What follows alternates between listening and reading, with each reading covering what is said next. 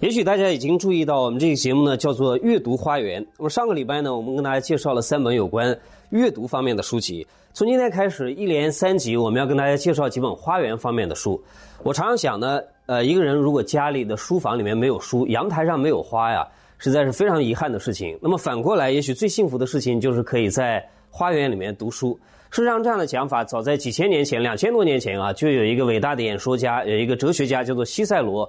张爱玲一生当中非常喜欢他，翻译了他很多的作品。那么他讲过一句话，他说：“你能想象到的所有的幸福啊，就是在花园里面读书，在花园里面有一座书房。”而我今天跟大家介绍的这一本书呢，伯格哈里森的《花园》，谈人之为人，就是从我们非常熟悉的一些哲学家他们在花园里面的故事开始的，比如说柏拉图。还比如说呢，写《十日谈》的薄伽丘，还比如说伊壁鸠鲁。伊壁鸠鲁是个什么人呢？他是古希腊的一个很了不起的哲学家。他的了不起啊，不在于其他，而在于他的开创性的对呃教育的一个目的的阐述。他带了很多的学生，而这些学生呢奇奇怪怪，比如说有一些是对哲学有兴趣的年轻人，有些是法官啊，有一些是老师，还有一些呢是农民，居然连妓女都可以到他的花园里面来听他讲课。那么这个人他就讲啊。呃，教育的最终极的目的不是美德，也不是智慧，因为在他那个年代里面，或者早他之前的哲学家都谈到，美德就是知识，或者善本身就是知识。呃，换句话来讲，所有的哲学是告诉你该做什么事情啊，而这个事情你该怎么做，这是最核心的两个问题。他认为不是，他认为所有的教育的最终极目的。其实就是幸福，而幸福呢，在他看起来是一种平和的心境，或者说换一个表达的方法，叫做灵魂的安宁。啊，这样的想法或者这样的状态，其实跟两千多年前我们的孔夫子遥相呼应。孔夫子他有一部书啊，《论语》，学生们编纂，一共是二十篇，五百一十二章，一万七千多字。那么在这一万七千多字当中啊，一定他会把最重要的放在开头讲，因为知所先后，则近道矣。那么第一句话我们都非常熟悉了，就是学而时习之，不亦乐乎？你看乐是内心的喜悦，还有有朋自远方来，不亦乐乎？是快乐。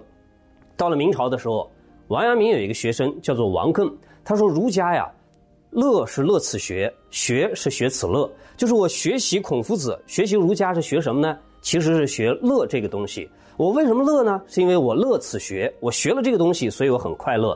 比如说孔夫子非常快乐。饭疏食，饮水，曲肱而枕之，乐亦在其中矣。我喝着凉水，啊，吃着盒饭，饭疏食，曲肱而枕之，我把自己的胳膊当枕头啊，睡一觉，好快乐，乐意在其中。他最喜欢的弟子颜回，你看一箪食，一瓢饮，居陋巷，人不堪其忧，回也不改其乐。啊，他吃着一箪食，就是大概是盒饭这样的东西，呃，一瓢饮啊，随便可能水龙头拧开啊，就开始喝水了。居陋巷，住在马上面临拆迁的房子里面。别人都烦死了，人不堪其忧，回也不改其乐，他非常的快乐。所以儒家你看，从来都是非常快乐的。而这种快乐呢，不是外部的刺激，而是内心的一种力量。这种内心的力量，其实就是伊壁鸠鲁讲的安宁的一种状态，或者是平和的一种心境。因为在伊壁鸠鲁看来，快乐分为两种，一种是动态的快乐，一种是静态的快乐。我们举一个例子，什么叫做动态的快乐呢？动态的快乐是，我们非常饿，我们去吃饭那个过程。叫做动态的快乐，我们吃饱了之后，那个平和的状态，我们不会去想，哎，我现在不舒服那个状态，叫做静态的快乐。所有你能够想象到的动态的快乐，最刺激的莫过于男女两性的性交。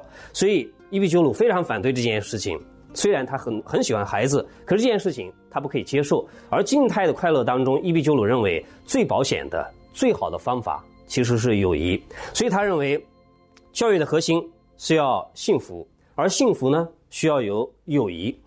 呃，他举过一个例子，他说：“其实一个人啊，有没有饭吃倒在其次，更重要的是有没有人陪你吃饭，这个显得比较重要。因为有没有饭吃是一个生存问题，是一个生理问题，但是有没有人陪你吃饭，关乎到你的幸福的程度。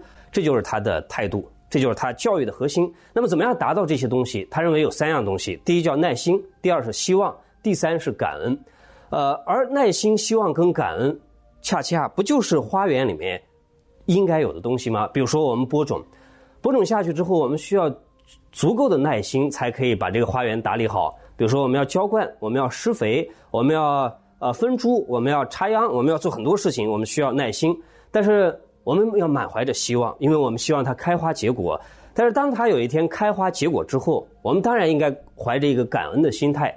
所以，伯格哈里森认为，一个真正的园丁啊，其实最理想的状态是要有一种成熟，或者要有一种父亲的特性。而父亲的特性其实就是耐心、希望以及感恩。